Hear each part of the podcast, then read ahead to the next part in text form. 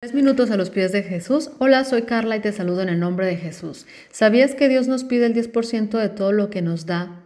La vida es un regalo de Dios y creo que es muy importante que le entreguemos por lo menos un 10% de nuestro tiempo cada día a Él.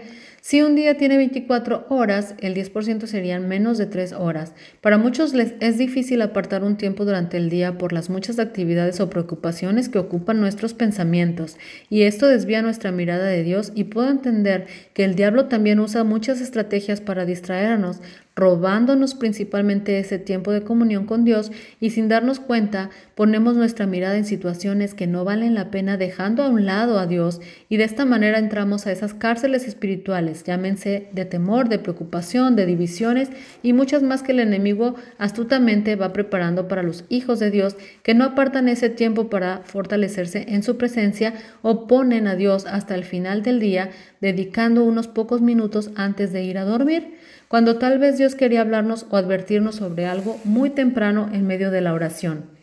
Jesús demostró constantemente la importancia de pasar tiempos a solas con Dios. Recuerdo un pasaje de la Biblia en Lucas 10, del versículo 38 al 42, donde Jesús visita a Marta y a María, y en este pasaje dice lo siguiente. Aconteció que yendo de camino entró en una aldea y una mujer llamada Marta le recibió en su casa. Esta tenía una hermana que se llamaba María, la cual sentándose a los pies de Jesús oía su palabra, pero Marta se preocupaba con muchos quehaceres y acercándose dijo, Señor, ¿no te da cuidado que mi hermana me deje servir sola? Dile pues que me ayude. Respondiendo Jesús, le dijo, Marta, Marta, afanada y turbada estás con muchas cosas, pero solo una cosa es necesaria, y María ha escogido la buena parte, la cual no le será quitada. Por otra parte, también Jesús subía al monte a orar, porque él conocía la importancia de poner a su Padre primero. Y si Jesús lo hizo, nosotros también debemos hacerlo. Pero ¿cómo empezar? Al levantarnos temprano podemos empezar nuestro día en oración, acercarnos a nuestro Padre aún en medio del estrés, de los problemas o incertidumbre, debemos priorizar, poner a Dios en primer lugar.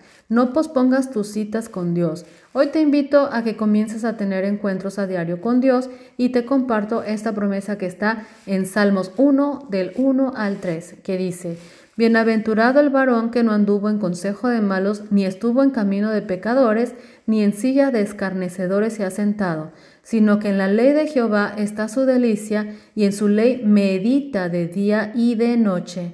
Será como árbol plantado junto a corrientes de aguas, que da su fruto en su tiempo, y su hoja no cae, y todo lo que hace prosperará. Hermosas son sus promesas, medita en ellas. Hablemos a Dios y escuchemos sus respuestas a través de su palabra. ¿Qué piensas sobre esto? Puedes dejar tu comentario en iglesialatina.com. Que tengas un día muy bendecido.